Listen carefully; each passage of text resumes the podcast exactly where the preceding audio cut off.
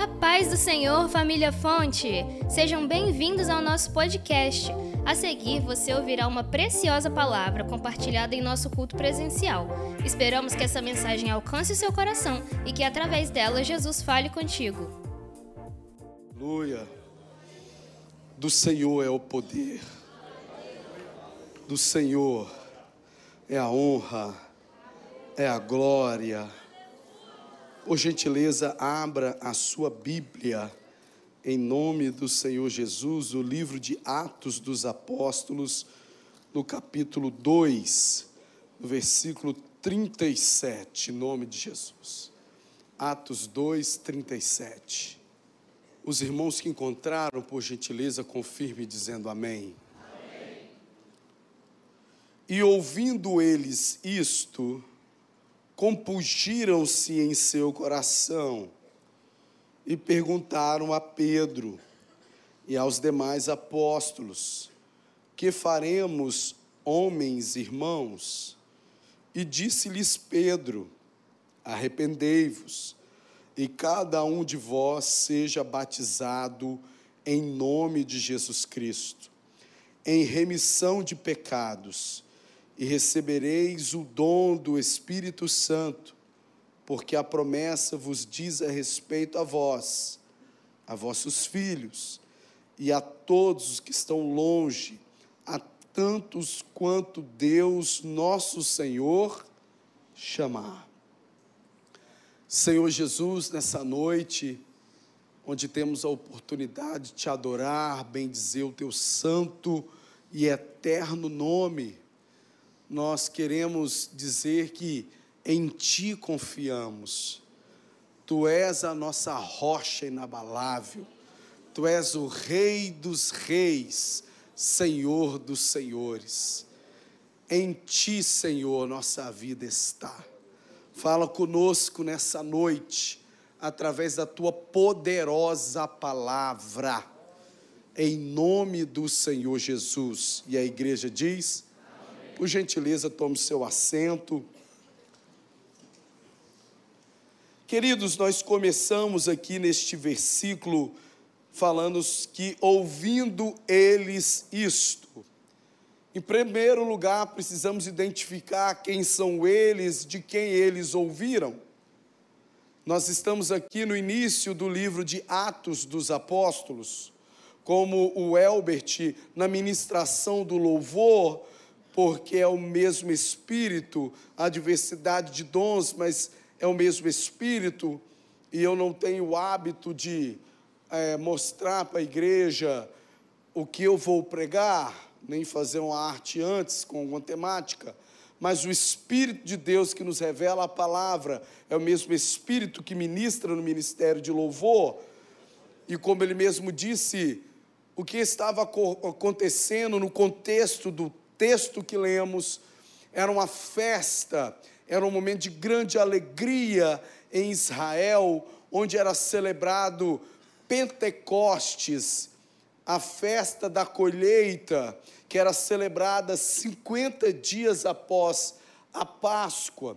E na Páscoa, 50 dias antes, Jesus Cristo havia sido crucificado da mesma forma que o judeu, desde Êxodo capítulo 12, celebrava a, a, o sacrifício do cordeiro, espargia o sangue do cordeiro nos umbrais de suas portas, e celebravam ano após ano como a gratidão a Deus pela libertação da escravidão nos 430 anos que estiveram cativos no Egito, mas apontando para um êxodo maior, uma libertação maior, que é a libertação não apenas dos hebreus, mas de todo homem, de toda mulher, que será liberto da escravidão do pecado e herdará por meio da graça do Senhor Jesus a vida eterna. Então, na mesma época, na mesma data em que era celebrada a Páscoa, o Cordeiro de Deus que tira o pecado do mundo foi sacrificado em Jerusalém. Ao domingo ele ressuscita, porque vence a morte e toma as chaves do inferno. Então ele ressurreto, permanece 40 dias com seus discípulos, ensinando, inspirando, motivando, fortalecendo, alinhando a verdadeira, original missão da igreja. E no quadragésimo dia, ele é assunto aos céus. Ó portais eternos, levantai, ó portas, as vossas cabeças. Quem é este, o Rei da Glória? É Jesus retornando aos céus. Mas antes de ser assunto ao céu, Jesus deu orientação clara aos seus discípulos que eles deveriam ficar em Jerusalém, para que somente fossem, depois que fossem revestidos do poder do alto, do poder do Espírito Santo. E eles então ficaram durante dez dias, orando, buscando a Deus e obediência ao Senhor em um cenáculo cerca de 120 irmãos e irmãs buscando em um só propósito, a presença de Deus, o poder de Deus. Quando em Pentecostes, de repente, o ambiente que eles estavam de oração foi cheio por um vento veemente, o som de um vento veemente impetuoso, e viram sobre a cabeça de cada um deles línguas repartidas como de fogo, e começaram a adorar a Deus em outras línguas. E ali então Pedro se levanta e prega, faz um discurso com Jerusalém, lotada de judeus de todas as nações que vinham a Jerusalém para agradecer a Deus, adorar a Deus pela colheita, que era o significado da festa de Pentecostes. E é isso que no versículo que lemos acontece, e ouvindo eles isto, ouvindo a mensagem genuína, a mensagem única e verdadeira, a mensagem que provém do coração de Deus para o homem. Foram isso que eles ouviram a pregação do verdadeiro e genuíno Evangelho. Quando a Bíblia diz, ouvindo eles isto, nos recordamos de Romanos capítulo 10, que diz: Como ouvirão se não há quem pregue? Mas não permita a cair numa armadilha que não estava no coração de Deus, nem do apóstolo Paulo, que quando fala como ouvirão se não há quem pregue, falando de um silêncio na terra, não era isso que Deus estava falando. Porque na terra existem muitas vozes, muitas mensagens, muitos oráculos, muitos falsos cristos, muitas mensagens. Nós não estamos falando de um silêncio na terra, em de pessoas ansiosas em ouvir algo e que estavam impactadas com silêncio ensurdecedor. Não, o que a Bíblia está dizendo é em ouvir a pregação genuína do Evangelho. E é isso que faz a diferença. E é esse que é o papel da igreja, essa é a missão da igreja, essa é a responsabilidade da igreja, trazer a notícia em que o mundo precisa ouvir, não a notícia em que o mundo quer ouvir, não um ego-evangelho, mas o evangelho, não o evangelho onde a graça se torna algo insípido, sem poder, sem transformação, onde o nosso ego é massageado, onde nós somos, somos carregados como bebês e não somos desafiados a viver uma vida plena com Deus do Evangelho que revela o amor de Jesus, do Evangelho que revela o sacrifício de Jesus, mas um Evangelho também que nos impulsiona a transicionar, a mudar para uma vida de santidade, em um confronto onde revela a verdadeira razão pela qual Jesus foi crucificado, que são os nossos pecados. Mas a graça sem graça, ela amassagia os nossos ouvidos, o nosso ego, e nós temos uma falsa ideia de ter uma aliança com Jesus, mas nós não nos movemos da situação que estamos, nós não somos impelidos pelo Espírito em abandonar hábitos, práticas pecaminosas que nos afasta de Deus. É um evangelho que teme nos confrontar, não o verdadeiro evangelho. É um pseudo-evangelho que tem como intuito atrair pessoas, clientes, seguidores, mas não discípulos. Mas não foi isso que essa multidão ouviu. Essa multidão ouviu o verdadeiro Evangelho, o Evangelho do Senhor Jesus Cristo, o Evangelho que é a verdade, o Evangelho que liberta, o Evangelho que revela o amor de Jesus, o Evangelho que nos constrange tamanho amor, o Evangelho que nos anima, nos inspira e nos motiva a uma vida diferente, ao nascer de novo, ao, ao quando nos arrependemos dos nossos pecados e confessamos Cristo como nosso Senhor, a Bíblia diz que vem os tempos dos, do refrigério da nossa alma. E aí a gente consegue fazer uma rápida reflexão de tanta gente que está na igreja, que vive angustiada, que vive ansiosa, que vive presa em cativeiros. Será que ouviu um evangelho diferente? Será que no seu processo de conversão não foi feita uma conversão genuína e por isso não desfruta do refrigério da alma daquele que nos perdoa, caminhando achando que está caminhando com Cristo, mas carregando um fardo pesado, um jugo pesado da culpa, do erro, das falhas, em que não ela desfruta do amor de Jesus que nos perdoa, nos abençoa aqueles que genuinamente se arrependem. Mas eu louvo a Deus, porque o que eles ouviram foi o verdadeiro Evangelho e essa é a responsabilidade da igreja hoje.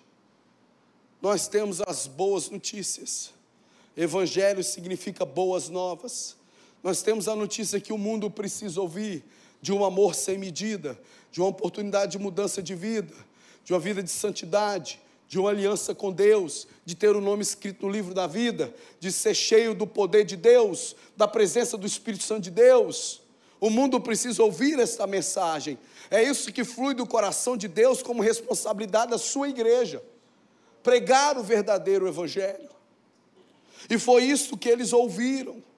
E ouvindo isso, esta mensagem, que tem uma tríade, quando nós vamos do, cap, do capítulo 2, versículo 14 a 36, nós vemos ali o que Pedro pregou. O que, que eles ouviram? Em primeiro lugar, eles ouviram que é para a igreja atual o poder do Espírito Santo de Deus. O batismo com o Espírito Santo é para a igreja atual. A igreja só triunfa, só dá certo na dependência do poder do Espírito Santo. A igreja só pisa em serpentes e escorpiões, na unção do poder do Espírito Santo. A igreja só prega eficientemente na dependência do poder do Espírito Santo. A igreja só cura enfermos no nome de Jesus pela atuação do poder do Espírito Santo sobre e dentro da igreja. Igreja só dá certo por causa do Espírito Santo de Deus. Foi o que Pedro disse. Meus irmãos, esses homens não estão embriagados às nove horas da manhã, ou que você vê tão diferente na vida deles, achando que eles estão embriagados. É uma promessa que Deus fez em Joel capítulo 2 e se cumpriu hoje da efusão do Espírito Santo. É a presença de Deus em todos os homens mulheres, mas, sobretudo, o revestimento do seu poder, que faz a igreja avançar e as portas do inferno não prevalece sobre a igreja por causa do poder do Espírito Santo. Deus usa pregadores e pregadoras, adoradores, missionários, líderes de ministério, líderes de células, por causa do poder do Espírito Santo de Deus. O que faz a diferença na vida de um adorador, de um homem de Deus, de uma mulher de Deus, que se coloca à disposição a servir o Senhor, aonde Ele quer que seja, porque servo serve. Servo, servo não escolhe onde vai servir. Servo serve. É o poder do Espírito Santo na vida dele. É a unção de Deus que faz a diferença. Estudar, se preparar teologicamente é importantíssimo.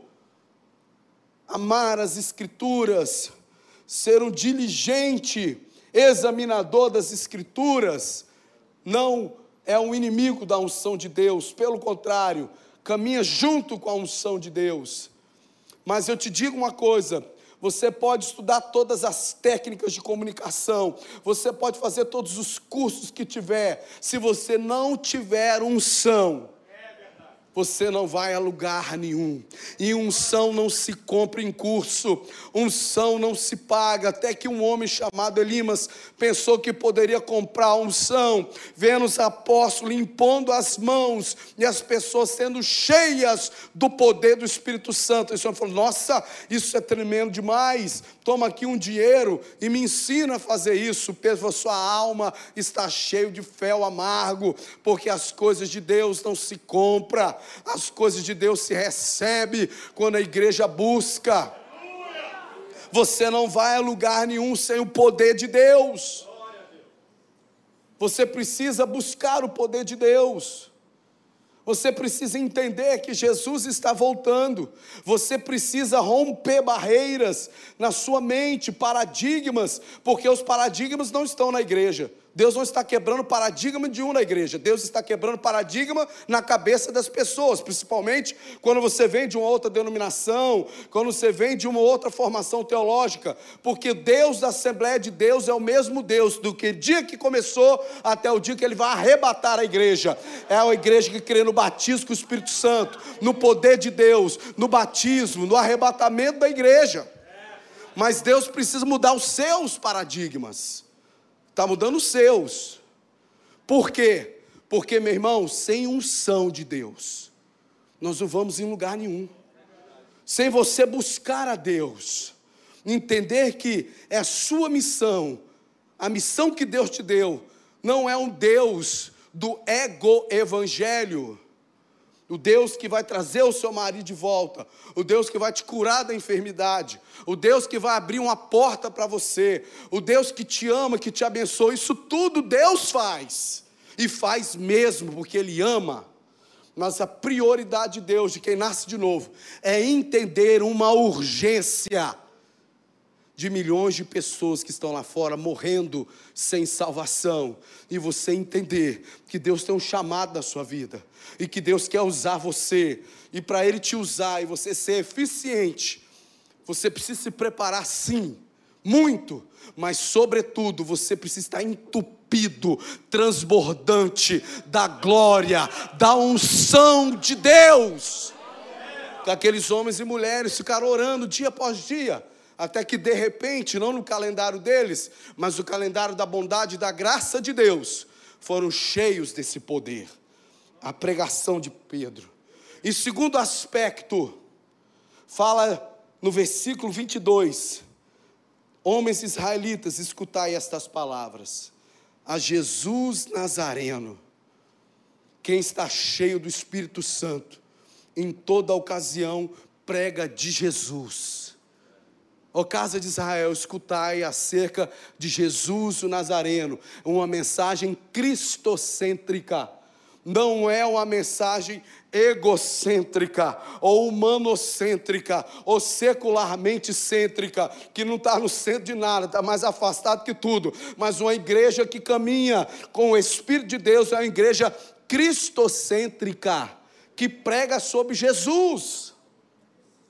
Foi o que Pedro fez. Primeiro ele falou: olha, ninguém está bêbado aqui não.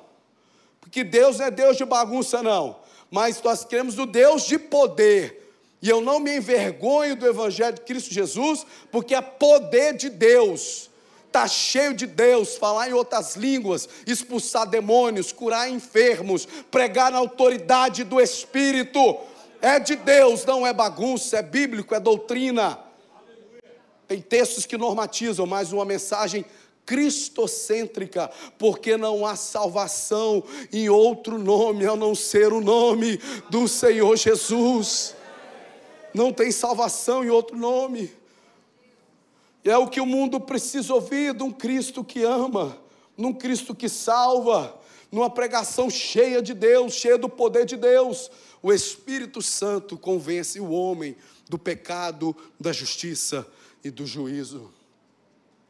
Uma mensagem cristocêntrica é colocar Jesus no centro da nossa vida cristã, não as bênçãos de Deus, não os demais assuntos que são tão relevantes e importantes da vida cristã, mas Cristo centro, Cristo fundamento, a pedra angular, a rocha inabalável, o caminho, a verdade e a vida.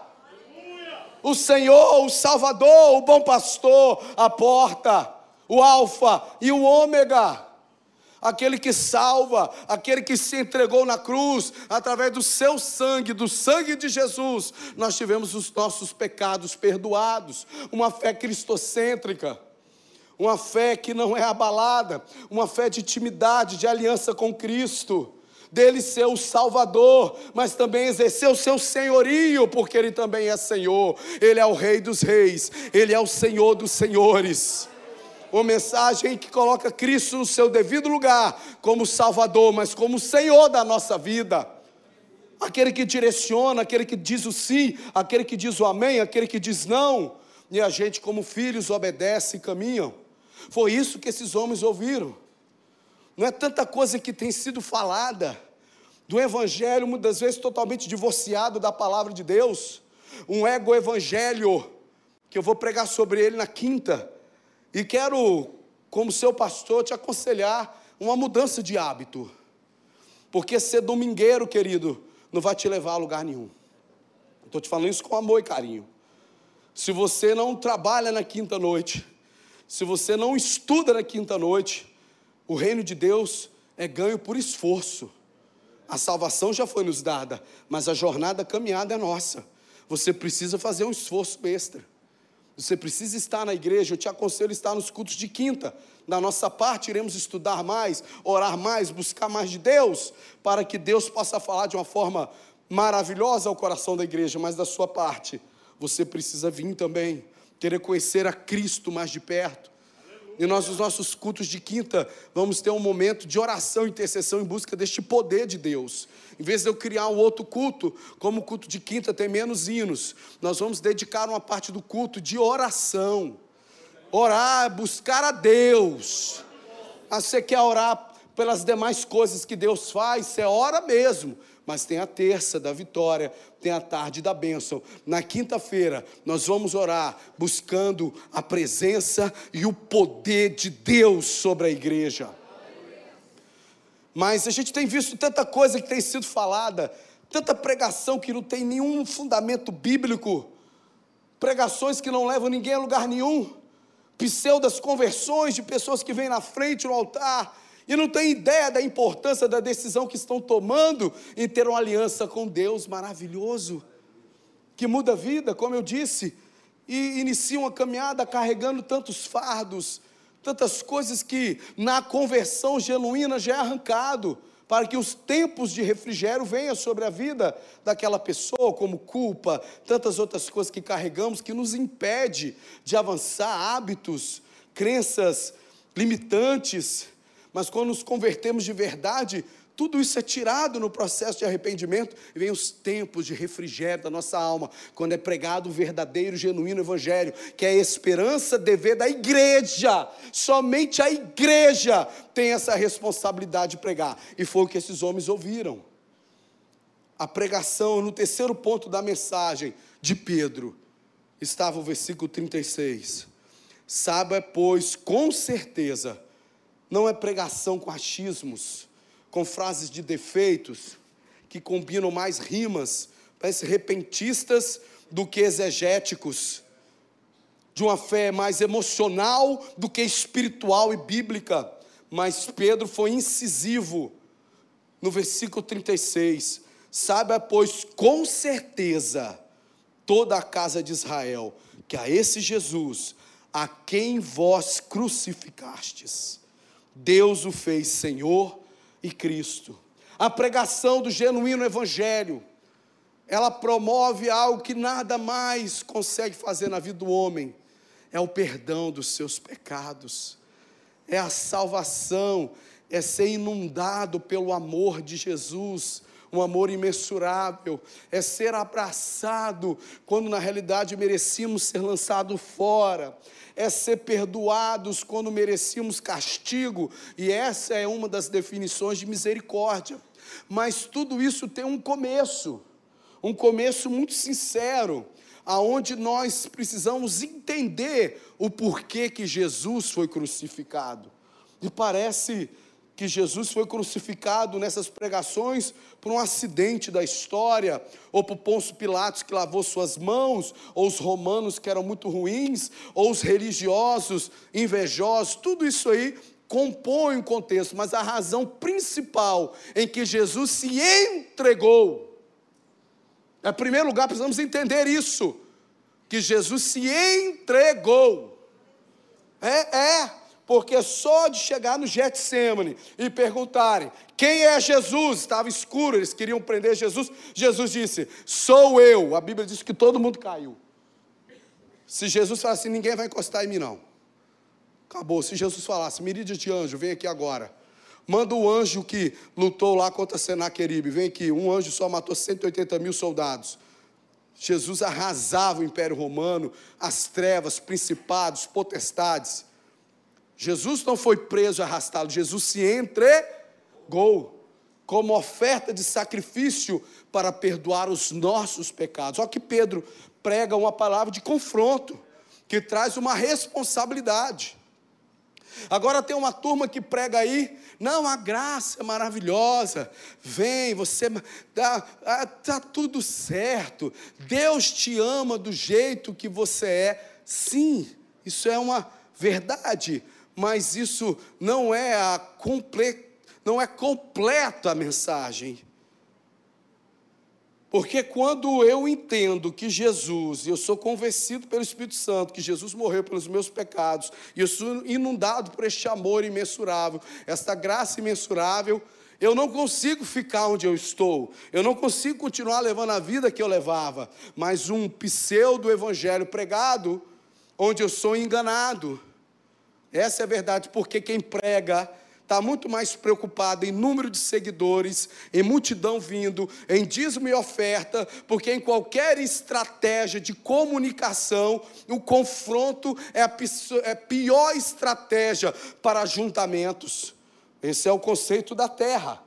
Eu vendi a minha vida inteira. Regra número um para quem vende: nunca diga não ao seu cliente. A palavra não trava a mente mexe com a emoção, a negação. Mas aí como que eu vou fazer se o cliente me pedir uma coisa que eu, eu não posso dar? Se vira, deixa eu ver, vamos ver, a dar, mas nunca diga não. São as técnicas humanas, limitadas dentro de um psique humano que tem a sua lógica terrena. Mas nós estamos falando de coisas divinas, nós estamos falando de coisas espirituais que não se discernem na carne. Que estratégia é essa? Que você revela o amor e fala: a culpa de Jesus ter morrido é sua. E para a surpresa dos inseguros, divorciados do Espírito Santo, nuvens secas, como diz a Bíblia, para a surpresa desses, essa mensagem é que tem atraído o coração das pessoas, porque nós queremos haver e o amor de Jesus é a verdade.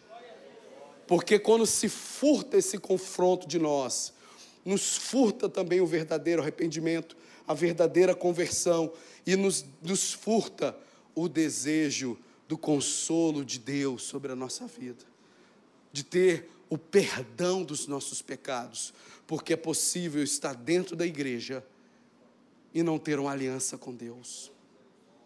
É possível ser membro de uma igreja, devolver dízimo e oferta, estar sendo envolvido nos ministérios, está muito atuante na obra de Deus, mas está muito distante do Deus da obra, por conta de uma pregação do Evangelho que ficaram com medo de confrontar. E essa é uma das razões a qual Jesus disse que era mais fácil um camelo passar no buraco de uma agulha do que um rico entrar no reino de Deus. Porque o rico, ele, por conta das suas conquistas, riqueza não é pecado, mas porque o que a conquista promove na vida da pessoa, um senso de sabedoria, certeza, uma confiança, uma autoconfiança lá em cima, um discernimento apurado de coisas terrenas, impede a pessoa de ser submissa a uma palavra que confronte ele, porque ele, ele acha que o seu currículo, as suas conquistas, justificam, é um atestado de que está certo. E eu sei que estou falando, quando fui evangelizado a primeira vez, eu já emendei um ditado: time que se ganha, não se perde. A pessoa veio me evangelizando e eu falei para ela: mas para que, que eu vou mudar? Porque time que se ganha, estou ganhando estou avançando, estou conquistando. Porque a gente atrela maldição a derrotas, maldição a perdas, e ser abençoado a avanços, conquistas, e eu precisaria de muito tempo para te explicar que nem sempre avanços são sinais de bênçãos de Deus. E também precisaria de muito tempo para você mudar o seu mindset que muitas das vezes derrotas, desertos, não são demônios e nem maldição de Deus, mas é o tratamento de Deus para que a gente possa crescer e se converter verdadeiramente. Isso aí não tem nenhuma porta Israel com o nome de buraco, de, de, de, de, de buraco de agulha, não tem nada disso. O que Jesus falou foi literal. É mais fácil um camelo passar no buraco com uma agulha do que um rico ser salvo. Enquanto o rico não entender, como Jesus disse para a palavra, para a igreja de Apocalipse, que ela era pobre, nu e miserável. E repito, nós não fazemos de um voto de pobreza aqui. As riquezas não são maldição, mas o amor ao dinheiro é a raiz de todos os males. A você depositar sua confiança no seu talento, naquilo que você conquista você vai uma hora da vida se frustrar, entender que existe um Deus maior, uma rocha inabalável que te abençoa, que dá aos seus quando ele dorme, que dá sabedoria, dá inteligência àquele que é humilde. Mas eles ouviram a mensagem e que foram confrontados a esse Jesus a quem vós crucificastes.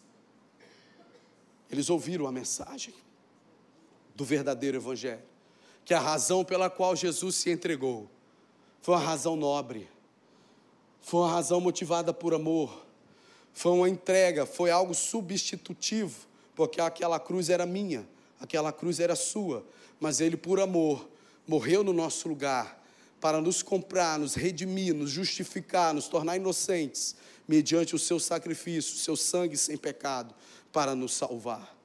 E para o espanto de todos os coaches, e coach é bênção na empresa, Coach é, é bênção na área de trabalho. Coach no púlpito é uma desgraça. É, não é um termo chulo, é ausência de graça. É uma ausência de graça. É a ausência do poder de Deus. É uma tentativa de uma inteligência humana substituir aquilo que já se perdeu, que é a unção do Espírito Santo. E para a surpresa daqueles que têm medo de confrontar, de olhar para você e olhar para mim mesmo e dizer: somos carentes da misericórdia de Deus. Se não fosse o amor de Deus, não estaríamos aqui. Eu estava morto, com certeza. Se não fosse o amor de Jesus, a graça de Jesus, para a surpresa deles, que acharam que a multidão ia embora. A Bíblia diz que eles disseram, e ouvindo eles isto, compungiram-se em seu coração. Se for para pregar, meu irmão, para você vir aqui não sentir nada, fazer a maior lógica do mundo. Você sai daqui e olha, poxa, os pastores aqui são cabeção. Uau, que inteligência. E sair daqui, eu deixo de ser pastor. Mas se você vier aqui e ouvir a mais simples das palavras, e o seu coração for compungido, missão cumprida.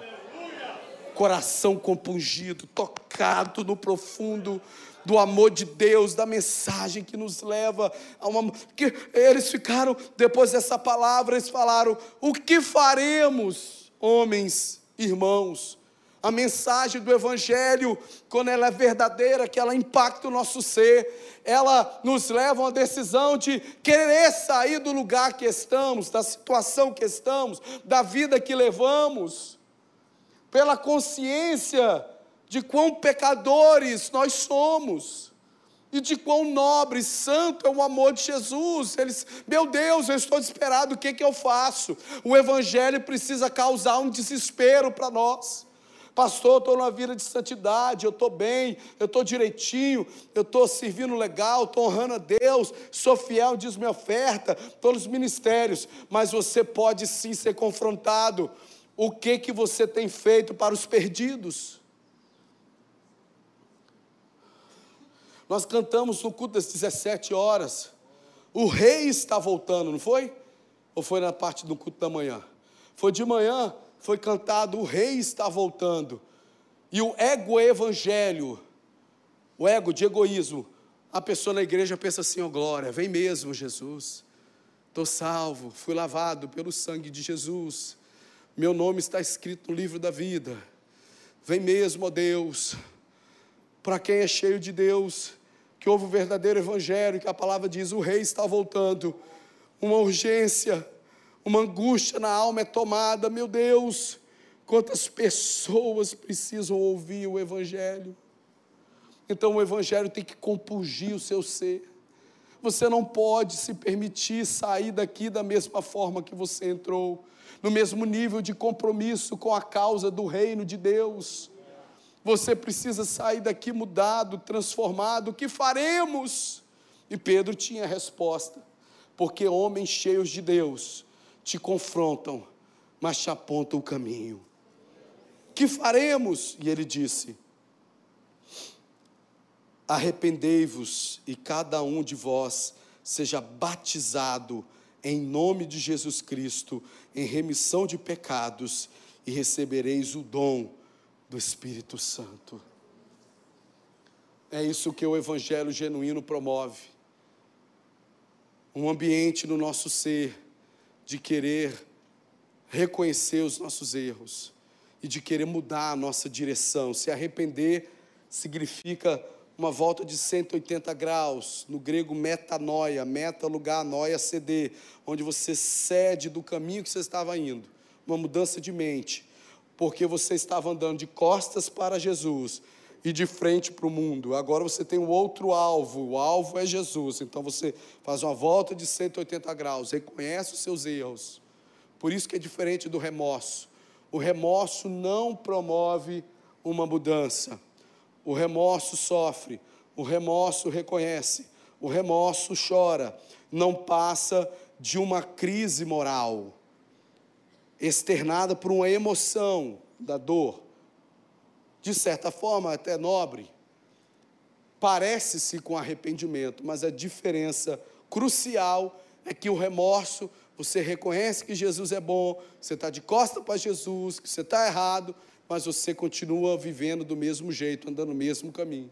Já o arrependimento, ele não tem sua origem nas emoções, a sua origem é no espírito, tocado, uma palavra que te compungiram, foi picado, o coração deles foi picado, desconstruções ocorreram, convicções estão nascendo e você toma uma decisão. E decisão não se toma decisão espiritual na emoção. Se toma no espírito e na razão. Você decide então mudar de vida. O verdadeiro evangelho te conduz a uma mudança de vida.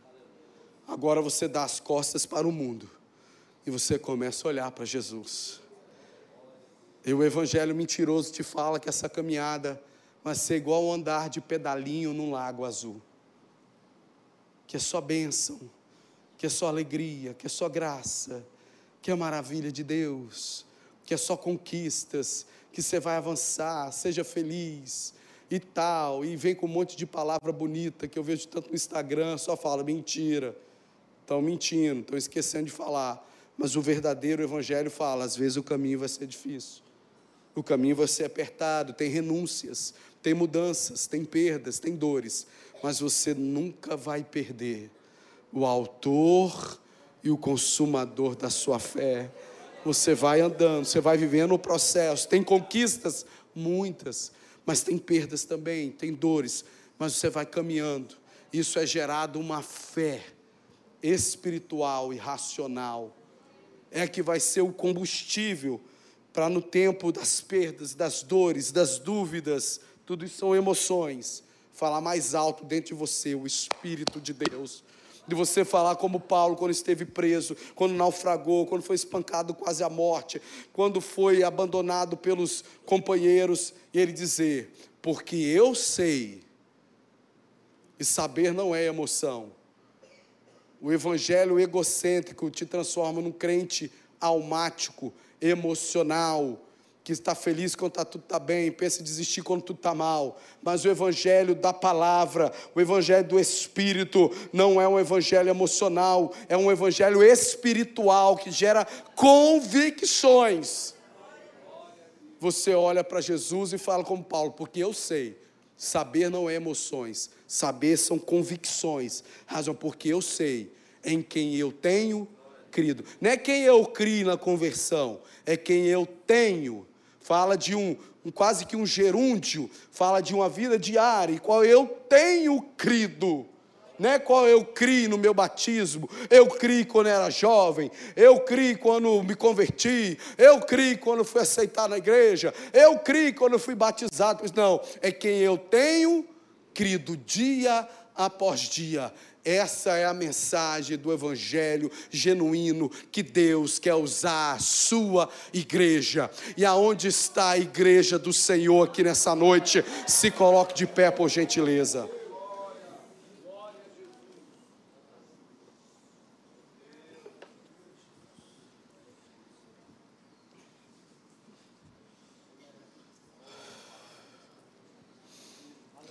A fé bíblica ela vive a intensidade dos ritos que Deus propõe.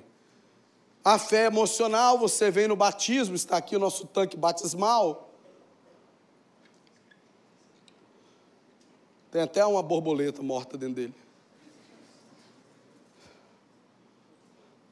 Você vai no batistério, uma fé emocional, e o senhor e a senhora podem depreciá-lo esse momento em um mergulho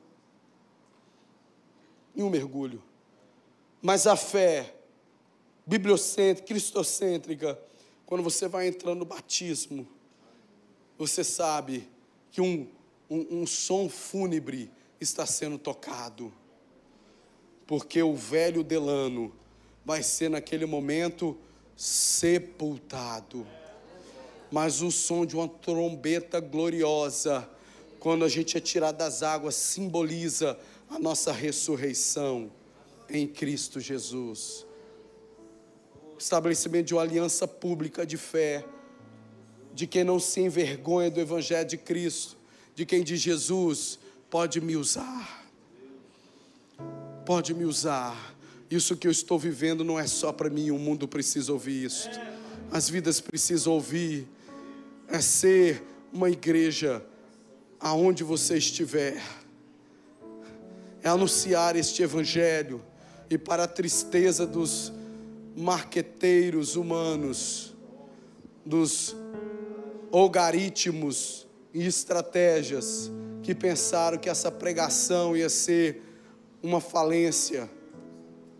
Eles olharam e suspeitos viram que mais de três mil vidas estavam gritando: que faremos, pois? A gente quer Jesus. Porque o povo quer Jesus. O povo quer Jesus. O Brasil quer Jesus. Seu pai quer Jesus, sua mãe quer Jesus, seus filhos querem Jesus, seus amigos querem Jesus. O mundo está ansioso em ouvir as boas novas. Não tenha medo de pregar o Evangelho mas fique em Jerusalém até que do alto você seja revestido, para você sair e você vê através da sua vida sinais, prodígios, poder de Deus através da sua vida, Deus te falando numa lógica celestial, onde Ele vai convertendo e conectando textos bíblicos, quando Ele vai te dando a sabedoria de argumentos que não vêm do homem, não vêm da classe de retórica ou de effect speaking, mas vem do Espírito de Deus que diz: Não temais, quando estiver diante dos reis, governadores, o que há de dizer, porque quando você abrir a sua boca, vai ser o meu Espírito que vai falar através de você. Para surpresa deles, três mil almas. Entenderam que a festa da colheita era ali, não era dentro do templo. E quase ou mais, dependendo da tradução, de 3 mil almas foram salvas naquele dia. E a igreja vem rompendo ano após ano, séculos mais séculos, pregando o verdadeiro evangelho. E vidas têm sido alcançadas por esse amor que não julga, mas que te transforma, que te confronta, mas não te acusa, te aponta um caminho de uma nobreza, de uma vida em santidade, e vidas têm, têm dito: sim, eu quero, Jesus, viver isso. Eu quero aqui, de repente você veio aqui nessa noite, você é responsável pela sua vida, você sabe como a sua preciosa vida está, e você ouviu como você é precioso para Jesus e como Jesus quer você vivendo algo diferente, mais profundo, cheio dele. E você pode estar assim, meu Deus, o que eu faço, pastor Delano? Eu pego as palavras de Pedro. Se arrependa. Confesse Jesus como seu Salvador. Volte para a presença de Deus. Você que por algum motivo esfriou, se afastou, é o que menos importa agora, é isso. E o que mais importa é você saber que Jesus te ama e por conta de nós, dos nossos pecados, Ele se entregou naquela cruz para que você possa ter vida e vida em abundância. Obrigada por ficar conosco até aqui. Compartilhe esse podcast para que assim mais pessoas sejam alcançadas pelo amor de Jesus. Não deixe de nos acompanhar pelas redes sociais através dos links abaixo. Até a próxima!